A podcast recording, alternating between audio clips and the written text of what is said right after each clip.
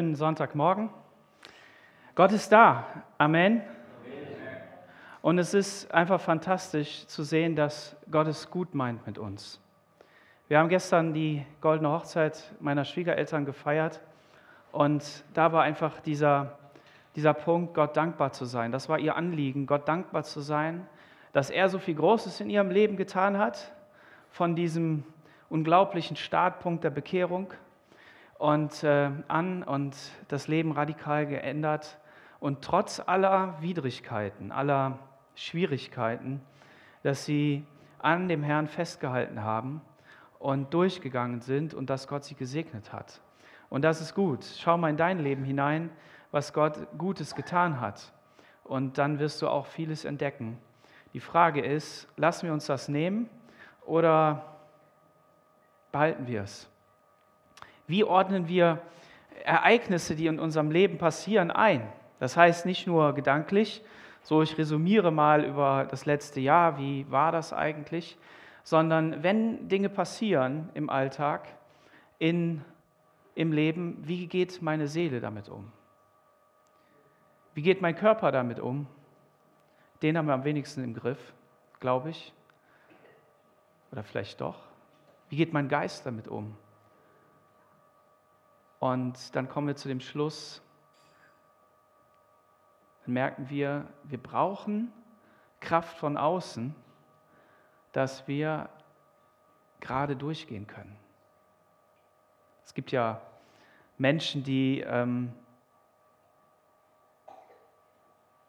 wo, es, wo es so scheint, als ob die ganz gerade durchs Leben gehen. Die haben ein Konzept, die haben eine Art, da geht das einfach so durch. Aber die Frage ist, siehst du ihre Aufs und Abs? Kriegst du die alle mit? Wie sieht das aus? Und wir haben heute in dem Chorus gesungen, ähm, Mutig komme ich vor den Thron, frei gesprochen durch den Sohn. Dein Blut macht mich rein, du nennst mich ganz dein. In deinen Armen darf ich sein. Mutig komme ich vor den Thron. Das ist dieser Thron Gottes, wo Gott in seiner Heiligkeit und in seiner Fülle sitzt und wo kein Mensch sich aufhalten darf, den niemand anschauen darf und wo jeder vergeht, der in seine Heiligkeit kommt. Aber der Liederdichter singt hier, mutig komme ich vor den Thron. Wie kann er das tun? Einzig durch Jesus. Das ist der einzige Weg. Jesus ist derjenige, der den Weg frei gemacht hat zu diesem Thron. Und, und das hat er getan, indem er sein Blut vergossen hat, indem er gesagt hat, ich gebe mich hin, ich gieße mein Blut aus, damit durch dieses Blut deine Sünde abgedeckt wird, zugedeckt wird, weggewaschen wird, damit du rein wirst. Amen. Und was erzeugt das? Das erzeugt unendlich große Freude. Amen. Und als wir eben da gesungen haben, da habe ich gedacht, jetzt müssen wir alle in Jubel und Freude ausbrechen. Jetzt muss das aus uns herauskommen. Und ich weiß nicht, warum ihr so verhalten seid, keine Ahnung. Aber vielleicht seid ihr ja so innere Freudenträger, ja? Okay, das mag der Herr beurteilen. Aber der Punkt ist für mich, feiern wir die Momente, wo wir mit unserer Seele und mit unserem Geist durchbrechen und und merken, hier ist etwas vom Reich Gottes. Wozu gehen wir in den Lobpreis? Wozu kommen wir zusammen in der Gemeinde und, und, und äh, begegnen einander, haben freundliche Worte miteinander? Wozu? Haben wir die dazu, dass wir sehen, was alles fehlt, wer alles fehlt, wo irgendwo was schlecht ist? Oder haben wir die deshalb, damit wir einander stützen, damit wir einander, damit wir einander erfreuen und sagen, schau auf Jesus. Das ist doch der Grund. Du bist doch da, damit du mir zeigen kannst, da ist der Weg zu Jesus hin. Und das ist gut.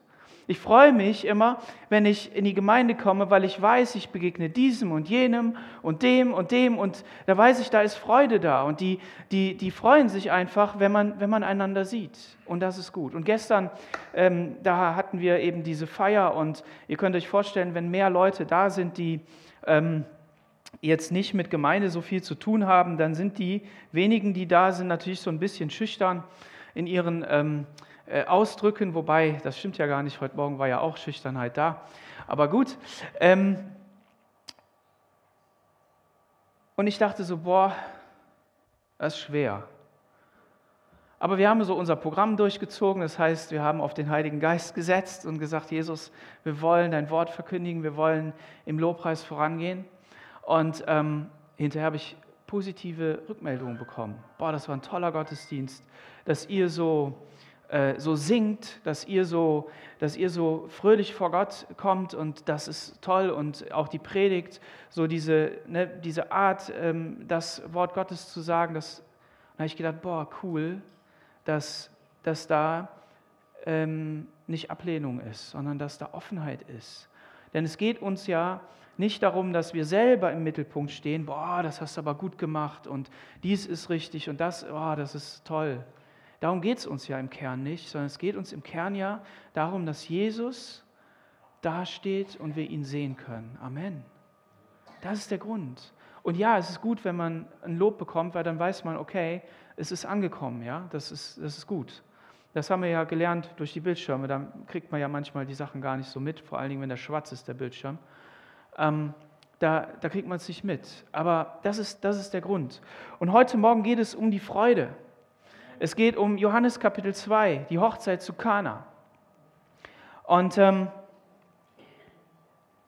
muss eine Sache noch vorweg schicken. Die bekannte, eine der bekanntesten Bibelstellen ist in Johannes 3, Vers 16. Da heißt es, denn so hat Gott die Welt geliebt, dass er seinen eingeborenen Sohn gab, damit jeder, der an ihn glaubt, nicht verloren gehe, sondern ewiges Leben habe. Ewiges Leben habe. Und der Punkt ist, dass dieses Leben ewig ist. Du hast ein endliches Leben geschenkt bekommen von Gott. Und die Frage ist, was tust du damit? Wie setzt du es ein? Und wenn du auf die Karte Jesus setzt, dann hast du schon gewonnen. Dann bist du durch. Und dazu ist diese Einladung, damit man Teil der Braut Christi wird, damit man Teil dieses Königreichs Gottes wird, dieses Königreichs, was nicht Teil dieser Welt ist. Und hat Jesus damit ein neues Evangelium verkündigt? Hat er etwas, etwas Neues im Sinne noch nie Dagewesenes äh, verkündigt? Nein, dieses Evangelium, das ist schon von der ersten Seite der Bibel an. Und da heißt es im 1. Mose 17, ähm, da heißt es, zu einem ewigen Bund.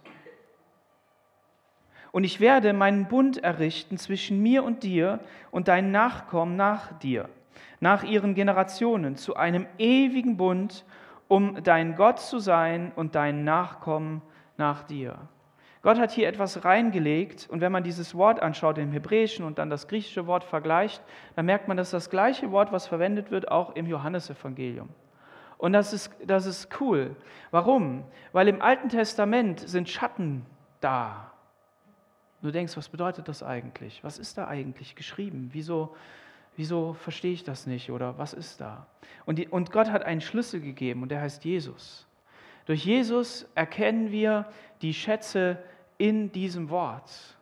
Und das ist der Punkt. Es ist nicht nur ein Bund für dein Leben. Es ist nicht nur ein Bund, der vielleicht endet. Ein Mensch, der Ja zu dir gesagt hat als Freund oder, oder Freundin oder als Verlobte oder als Ehemann oder Ehefrau. Sondern es ist hier Gott, der zu dir sagt, ich mache mit dir einen ewigen Bund. Ein Bund, der bis in die Ewigkeit hineinreicht.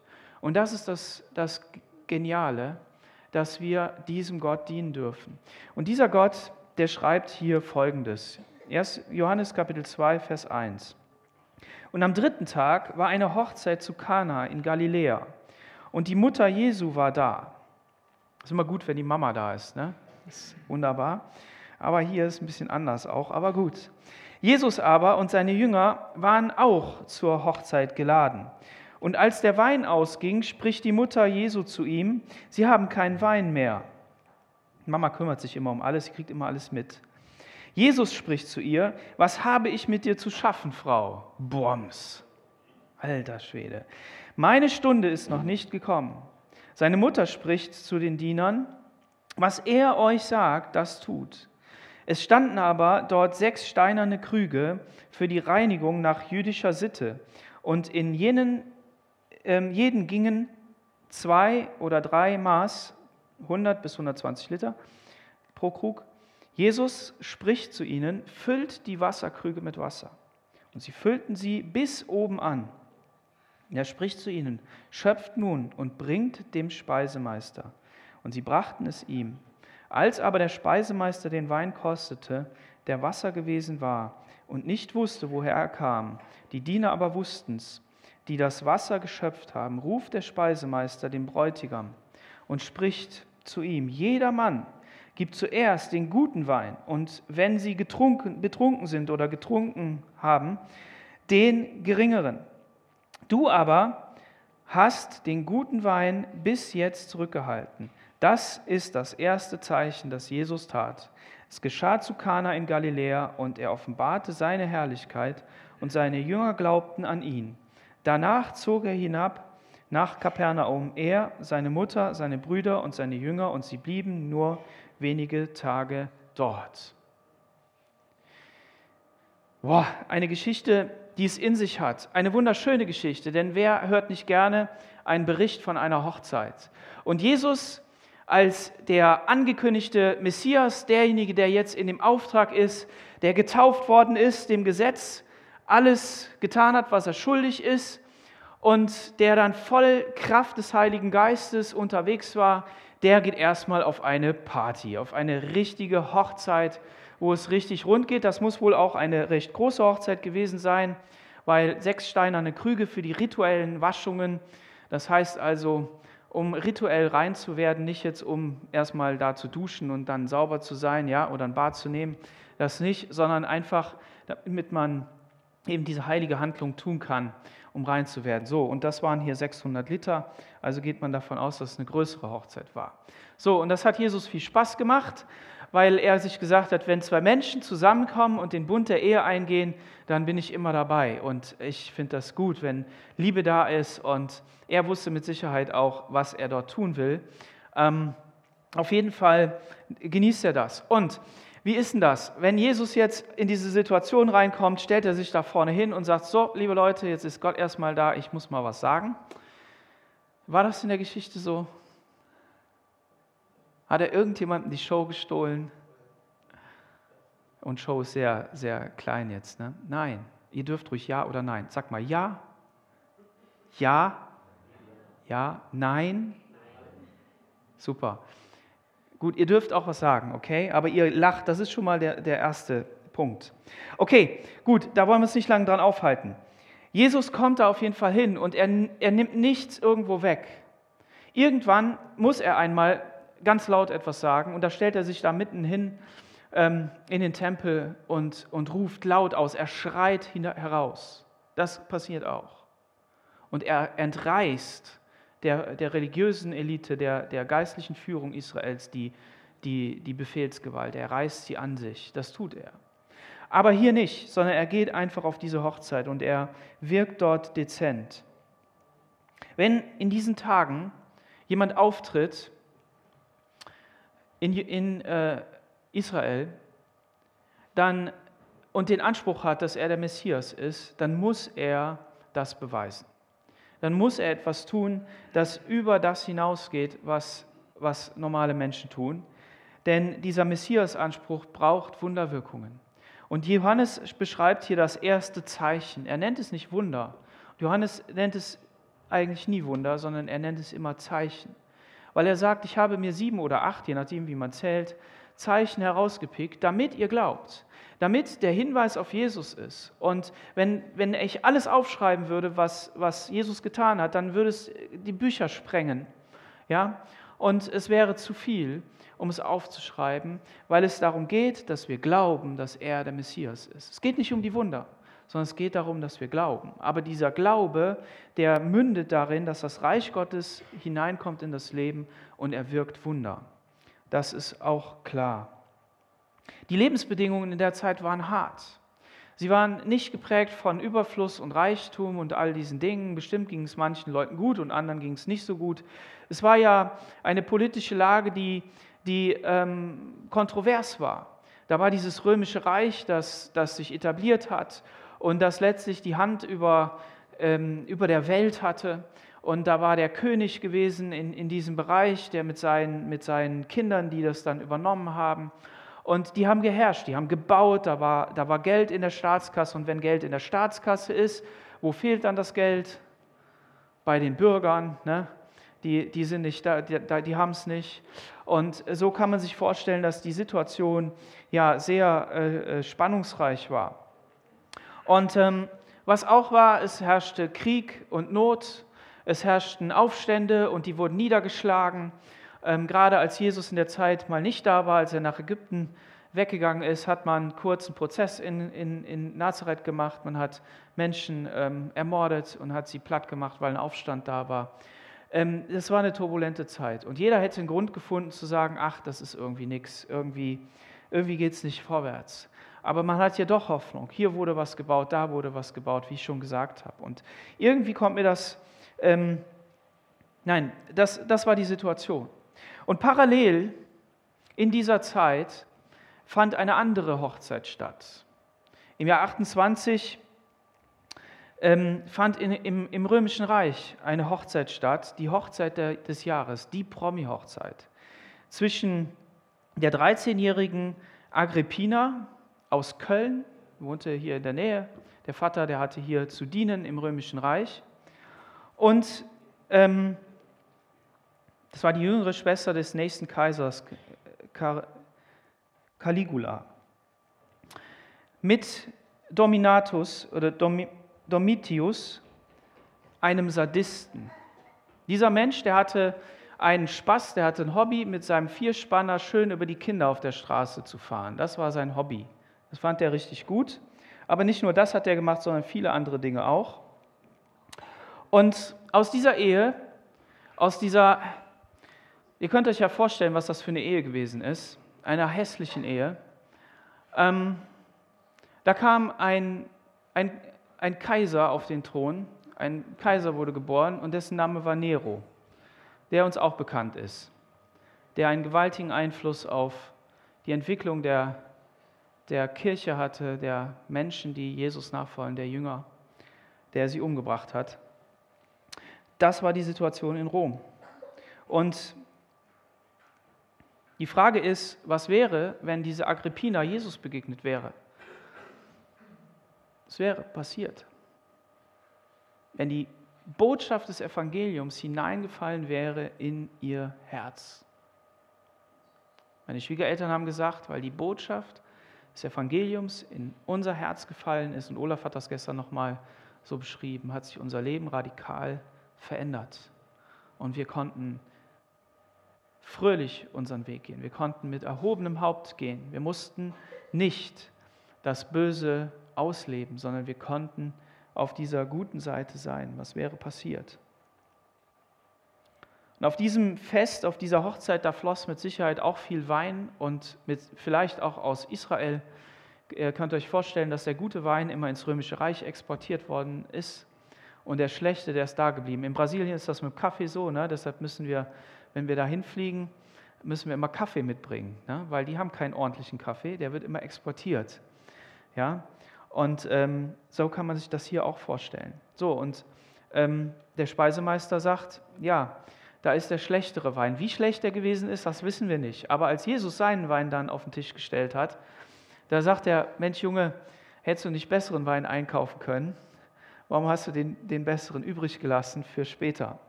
Okay, aber das ist die Situation.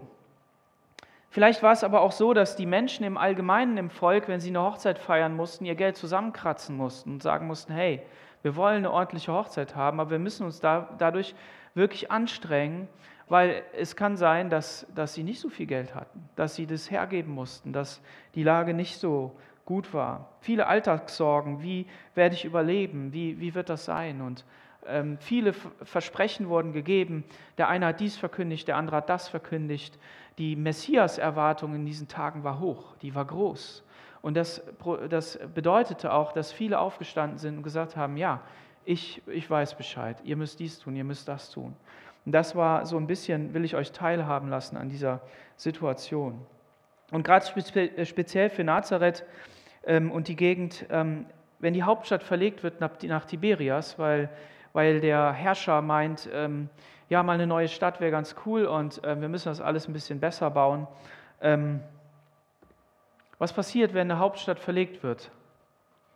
Dann wandert viel Prominenz und viel Geld ab. Ja? Es wandert weg in ein anderes Gebiet. Und es bedeutet auch, die Jobs sind nicht da. Und dann musst du ein bisschen, bisschen laufen, bis du da bist. Ja? Du musst ein bisschen unterwegs sein. Und, ähm, und das hat auch viel Einfluss gehabt. Und wenn dann so eine Hochzeit gefeiert wird, dann sagen die Leute, hey, jetzt erst recht. Wir brauchen mal, müssen mal die Korken knallen lassen. Wir brauchen mal Freude im Leben und da können wir Spaß haben, die Alltagssorgen ausblenden. Und das ist das, was hier passiert. Und jetzt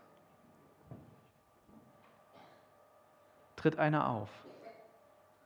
Und er sagt, jetzt beginnt die Freude.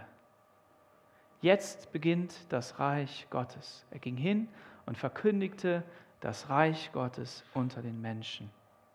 Jesaja heißt es negativ ausgedrückt: Lautes Klagen halt durch die Gassen, weil kein Tropfen Wein, es keinen Tropfen Wein mehr gibt. Jede Freude ist vergangen, aller Frohsinn verlor, äh, verflogen. Also wenn Wein da ist, dann bedeutet das, dass Menschen einen Weinstock anlegen können, ihn pflegen können und warten können, bis die Trauben hervorkommen.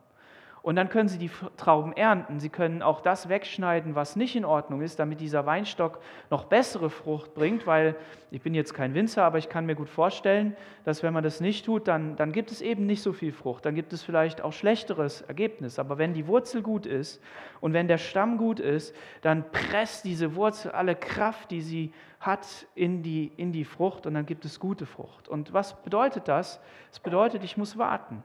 Ja, richtig? Ich muss warten. Es dauert Zeit. Und wenn also Wein angelegt ist, und das Römische Reich hat ja im, im, im Ganzen natürlich für Frieden gesorgt, was die Straßen anbetrifft, für, für Sicherheit und Stabilität. Das hat es ja schon ähm, gemacht. Ja? Ähm, und da war Wein.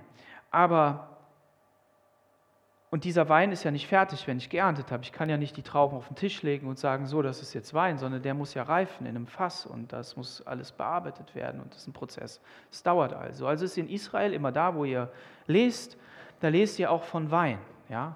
Und warum, warum von Wein? Weil dann war Kriegszeiten nicht da, den Leuten ging es gut und das ist ein Zeichen darauf. Und das verwendet Jesus. Jesus tritt auf und sagt, der Wein Gottes fließt jetzt über diese Erde.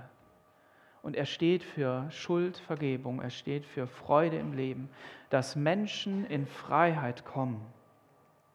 Jesus ist gekommen, um die Menschen in Freiheit zu führen, ihnen zu zeigen, was echte Freude bedeutet. Er schnürt nicht enger wie die religiösen Führer der Zeit, sondern er befreit zu echtem Leben. Der Mensch, wenn er was von Gott erkennt und es anderen Menschen auflegen will, dann schnürt er immer enger. Dann schnürt er immer den Hals ab. Aber wenn es von Gott kommt, dann führt es dich in Freiheit hinein. Das bedeutet nicht, dass wir nicht auch dazu aufgerufen sind, Korrekturen vorzunehmen im Leben. Es ist als Christ nicht alles erlaubt und es ist auch nicht alles gut. Aber es geht darum, dass wir, wenn wir so eine, so eine Einengung bekommen, wenn wir so etwas, ähm, eine Korrektur bekommen, dann bedeutet das immer eine Leitplanke in die richtige Richtung. Und der Punkt ist aber, dass es nicht um die Leitplanke geht, sondern dass es darum geht, dass wir uns auf Jesus konzentrieren und auf das, was er gesagt hat, damit seine beiden Gebote, sein neues Gesetz, liebe Gott und liebe deinen Mitmenschen wie dich selbst, noch mehr zur Erfüllung kommen. Damit es noch mehr rauskommt, damit du in dieser Freiheit leben kannst. Und dass du, dass du merkst, du musst dich nicht an Leitplanken orientieren, sondern du darfst in dieser Freiheit der Kinder Gottes leben und du, und du lebst automatisch in dem, was Gott gefällt und was ihm Freude macht. Und das ist das, ist das Ziel.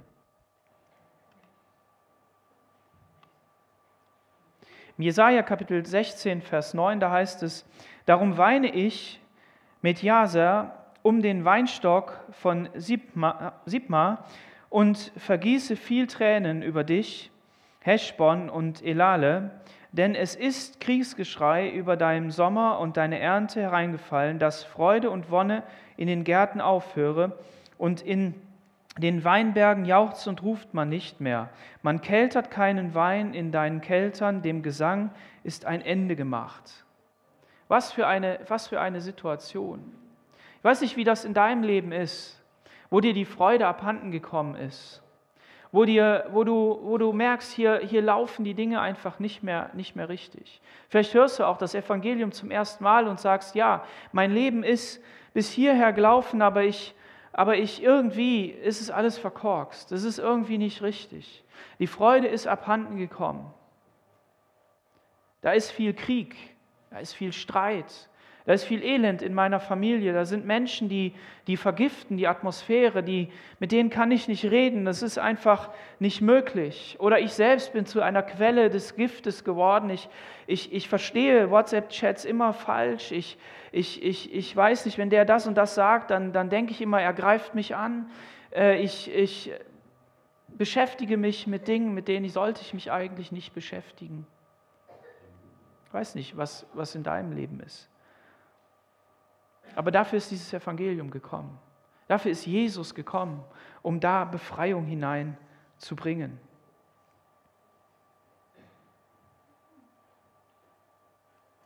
Psalm 104, Vers 9.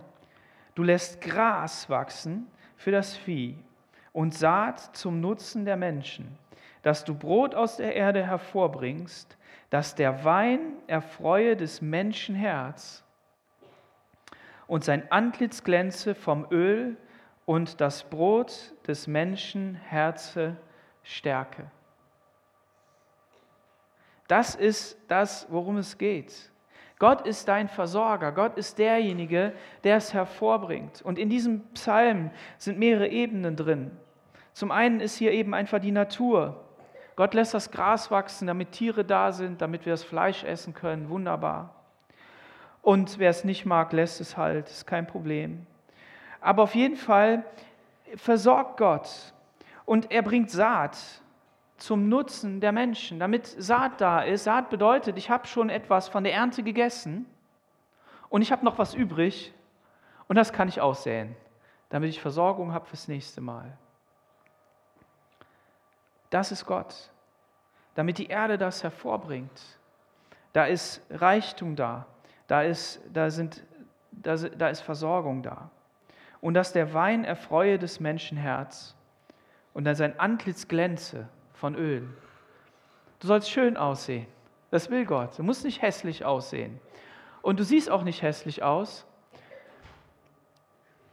sondern die Vorstellung, die wir produzieren, die wir, uns, die wir, die wir aufgesetzt bekommen von außen, die, denk, die, die macht uns denkend, dass wir hässlich sind. Aber Gott hat alles vorbereitet. Er hat Öl gegeben. Oh, wie einfach ist das? Du brauchst nur in den Küchenschrank zu greifen und kannst dich mit Öl einschmieren. Du brauchst nicht teure Produkte irgendwo kaufen. Ja, natürlich, Olivenöl ist teuer. Ja, okay. Und wenn es gutes ist, dann ist es, ja, ist richtig.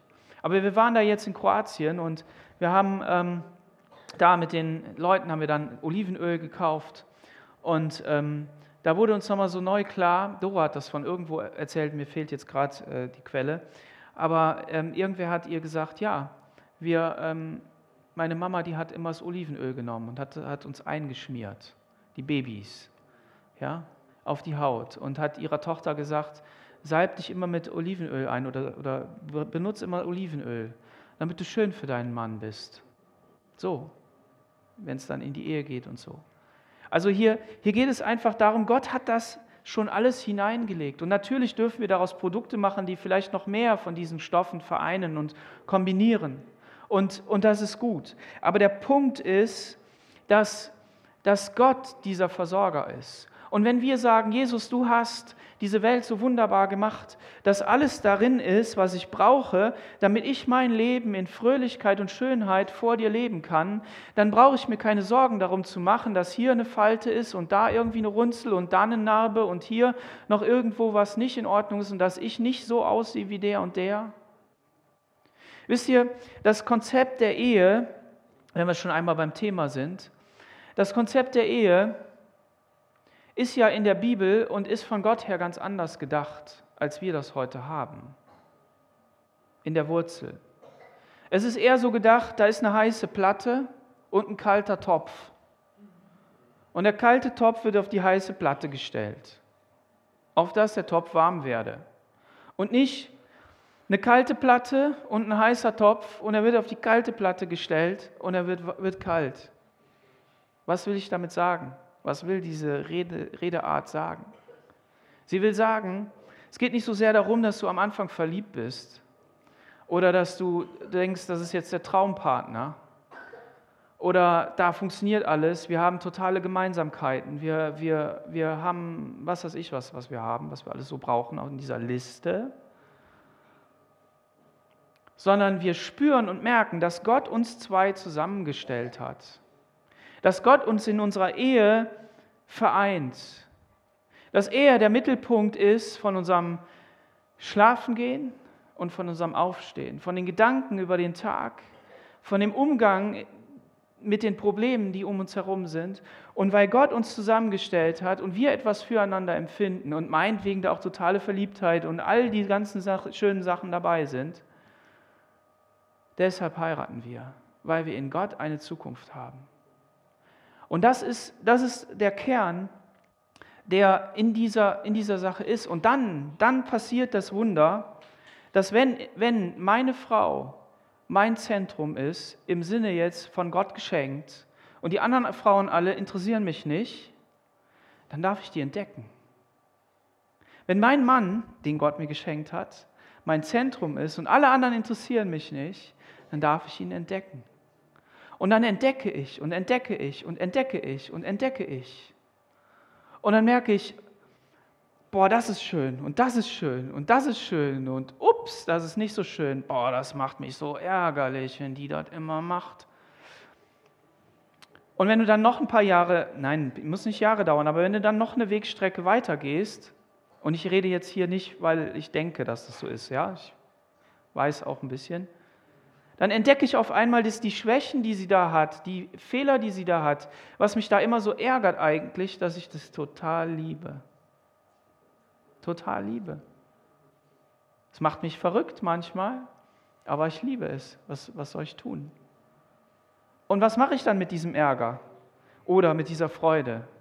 Was mache ich dann damit? Ja, dann gehe ich damit zu Jesus. Dann sage ich, Jesus, was soll ich machen? Hilf mir, das auszuhalten.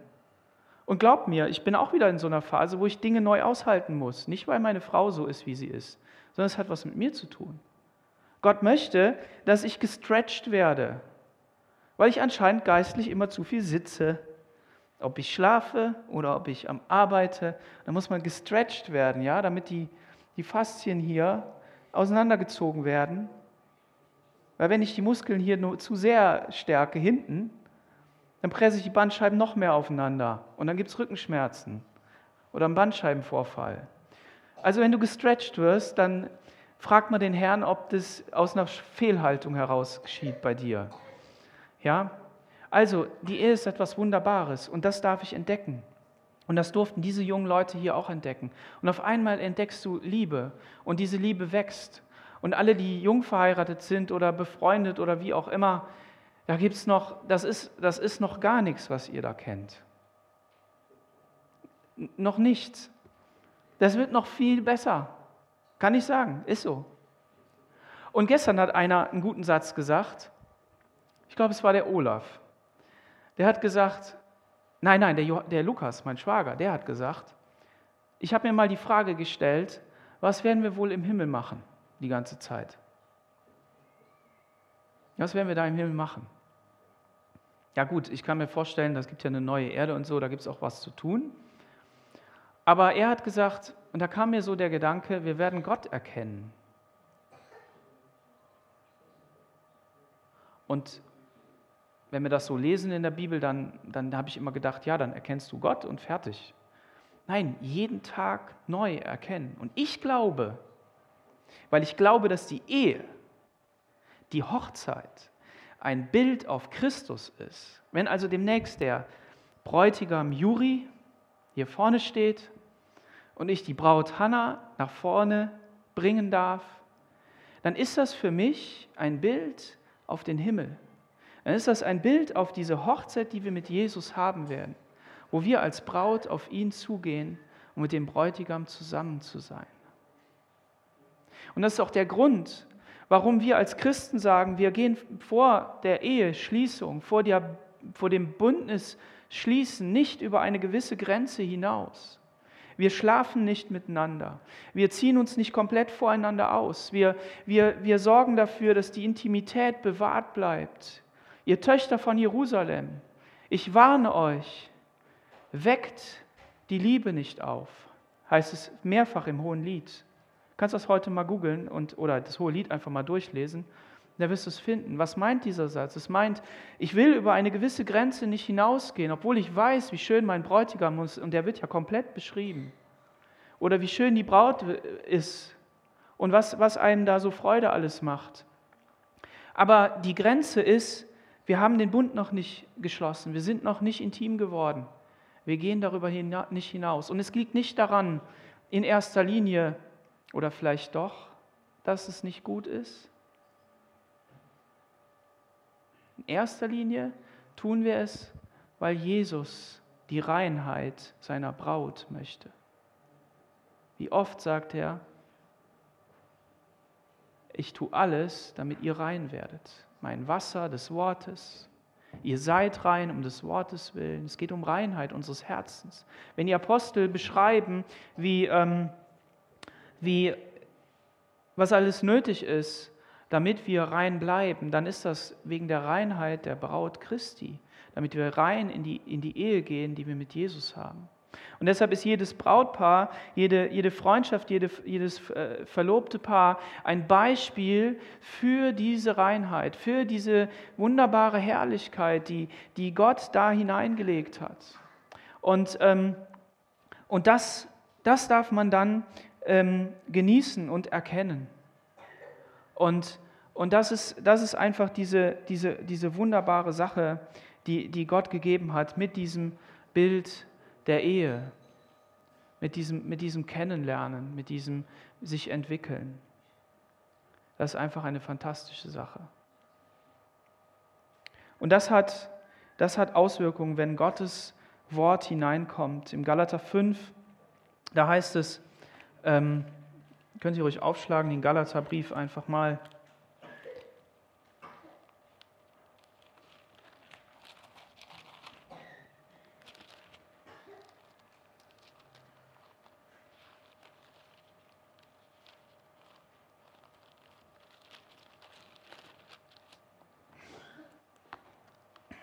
Im Vers 13.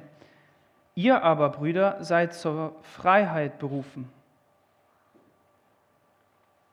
Nur betrachtet nicht die Freiheit als Gelegenheit für das Fleisch, sondern dient einander in Liebe. Ihr seid zur Freiheit berufen. Dafür hat Christus euch befreit. Oder in Vers 5, wir aber warten im Geist durch den Glauben auf die Hoffnung der Gerechtigkeit. Und hier kann man jetzt Vers an Vers rein und merken, das sind die Dinge, zu denen Gott uns befreit hat. Was bedeutet jetzt diese Freude im Leben? Was bedeutet jetzt diese Freiheit? Sie bedeutet in Kapitel 6, einer trage des anderen Last, so werdet ihr das Gesetz Christi erfüllen.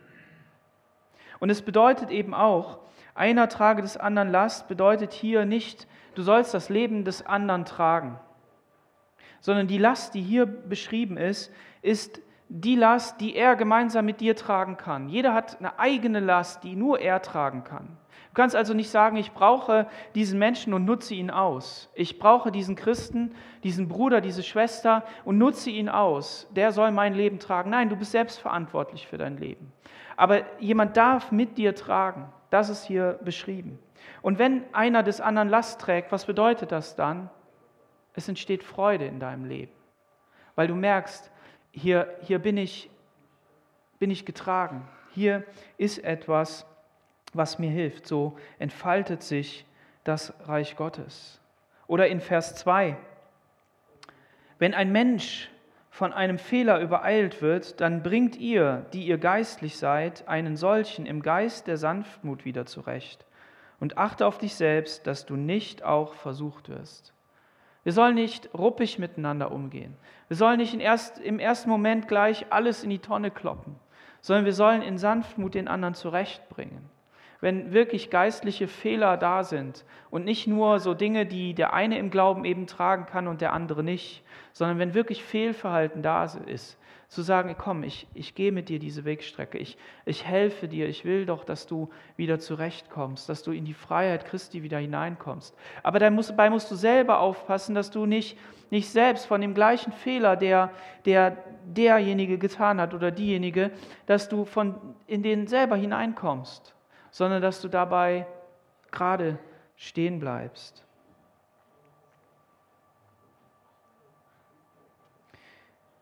Der Jesus sagt, so sage ich euch, ist Freude vor den Engeln Gottes über einen Sünder, der Buße tut. Das ist diese Freude. Diese, diese Freude, dass ein neues Leben entstanden ist. Da freut sich der ganze Himmel. So wenn wir also Menschen hineinführen in das Reich Gottes, ihnen vom Evangelium erzählen und sie sagen Ja zu Jesus, dann ist Party im Himmel weil das dieser Startschuss ist, weil das dieses, dieser, dieser Eintritt ist in das Reich Gottes. Du bist also nicht nur mit deinem eigenen Leben beschäftigt, du bist nicht nur damit beschäftigt, ein möglichst sauberes und, und gutes Leben zu führen und dann übersteigt es deine Kapazität. Und du kannst gar nichts anderes mehr machen, sondern du bist in dieser Freiheit Christi, du hast von Gott jetzt diesen, diesen Wein geschenkt bekommen, den du trinken kannst und wo es dir gut geht und aus dieser Freude heraus darfst du in diesem Leben leben. Und wenn Fehler passieren, kommst du und sagst, Herr Jesus, danke für dieses Glas Wein. Ich hätte ja am liebsten heute ein paar Flaschen Wein mitgebracht und euch allen so einen Becher Wein gegeben. Und dann hätte ich richtig Freude zugegeben am Anfang, damit ihr das mal schmeckt. Aber dann habe ich gedacht, vielleicht stößt sich ja jemand da dran. Dann habe ich es sein gelassen. Aber stellt euch mal vor, wenn ihr heute, heute Mittag beim Mittagessen ein schönes Glas Wein trinkt, ne? Dann, dann schaut mal da rein. Und dann sagt Jesus, danke für dein Blut, das du vergossen hast. Danke, dass ich mit meinem Staub der Welt, mit meinem, mit meinem Zeug, was sich wieder mal so angebappt hat bei mir, dass ich ja zu dir kommen darf und dass du mich reinwäscht, dass ich heilig vor dir leben darf. Und das ist wunderbar. Das ist diese Freude. Also wir sind nicht nur mit uns selbst beschäftigt, sondern wir dürfen auch für andere da sein. Und zum Schluss nochmal dieser Hinweis, Johann, ähm, äh, Josef hat das schon anklingen lassen, im letzten Buch der Bibel,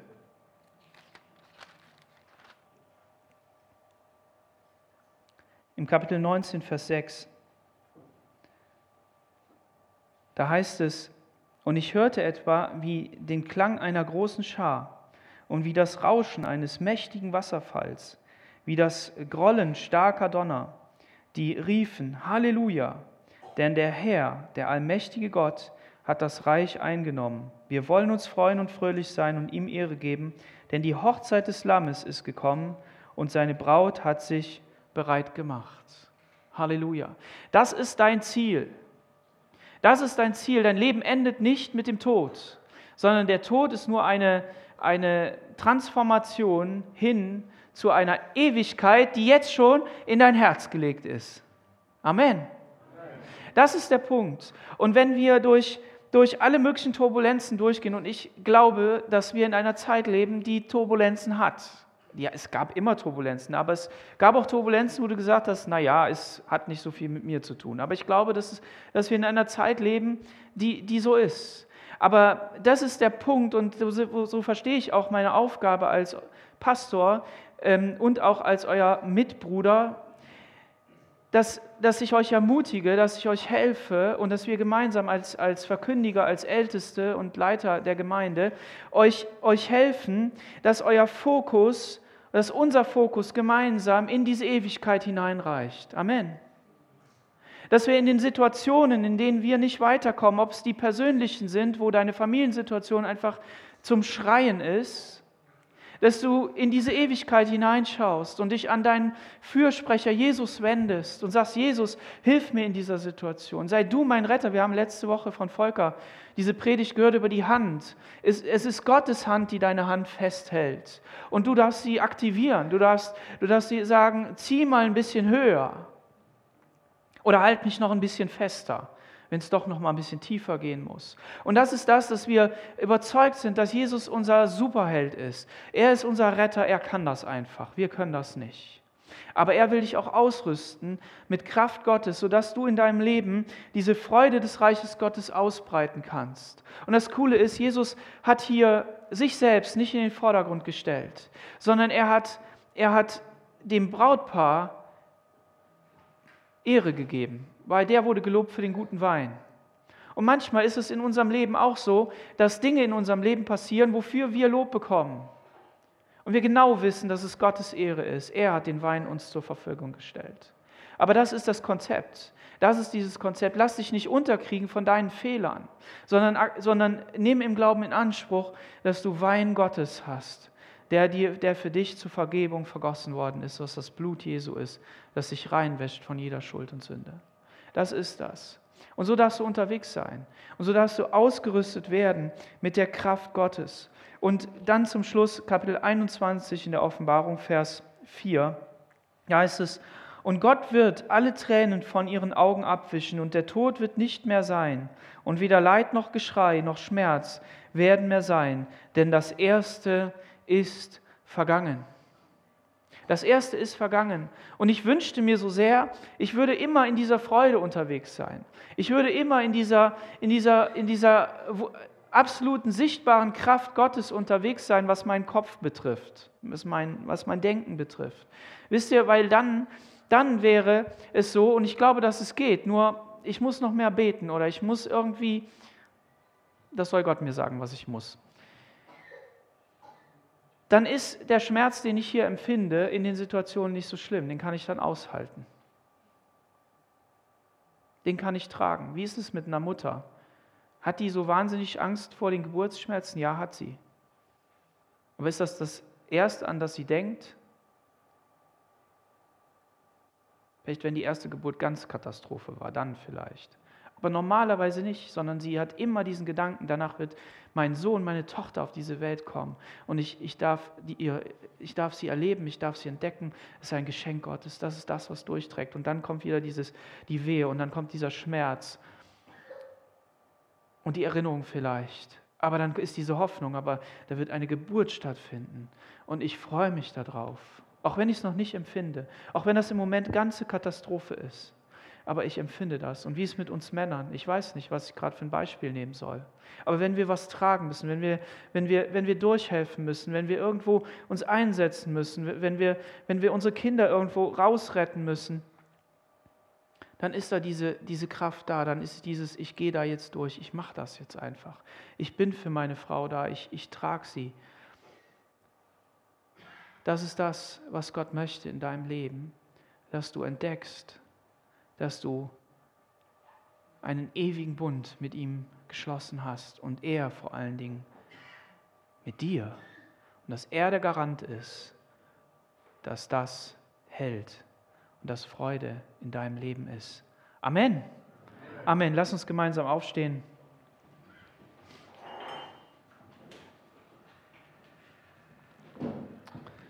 Wir wollen beten. Herr Jesus, wir danken dir für deine Gnade.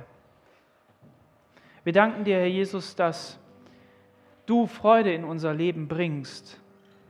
Freude über die Errettung, dass wir eines Tages mit dir leben werden und dich ganz sehen dürfen. Herr, dass dieser, diese erste Welt vergeht und nicht mehr ist, sondern dass wir Gott von Angesicht zu Angesicht sehen dürfen. Und du bist wie ein Blitz in diese Welt hineingekommen. Du hast drei Jahre gebraucht, um den Menschen zu zeigen, wer Gott ist. Und du hast den Heiligen Geist hierher gebracht, dass er in unseren Herzen wirkt. Herr Jesus, dein Evangelium sprengt Ketten. Dein Evangelium bahnt den Weg zu Gott. Es öffnet Türen, es verändert unser Herz, es verändert unser Denken. Wenn wir von dir her denken, dann sehen wir die Dinge anders. Dann geht es nicht um unsere selbstsüchtigen Wünsche, sondern dann geht es darum, dass wir in Heiligkeit und Reinheit vor dir sein wollen. Und dazu schenke uns Kraft weil du die Reinheit bringst. Du bist die Person, mit der wir Beziehung leben dürfen, die uns aus seiner Fülle gibt, sodass wir in dieser Freude leben dürfen. Herr, ich bete für die Gemeinde. Ich bete darum, dass du diejenigen, die in schweren Situationen sind, Herr, dass du ihnen Freude ins Herz schenkst, dass du sie ermutigst, dir nachzufolgen, dass du sie herausrettest aus ihren Situationen. Schenk Heilung und Befreiung. Schenk, Herr, Momente des Sieges. Schenk diese klare Sicht auf dein Königreich. Ich preise dich dafür und danke dir. Gebe dir alle Ehre. Amen.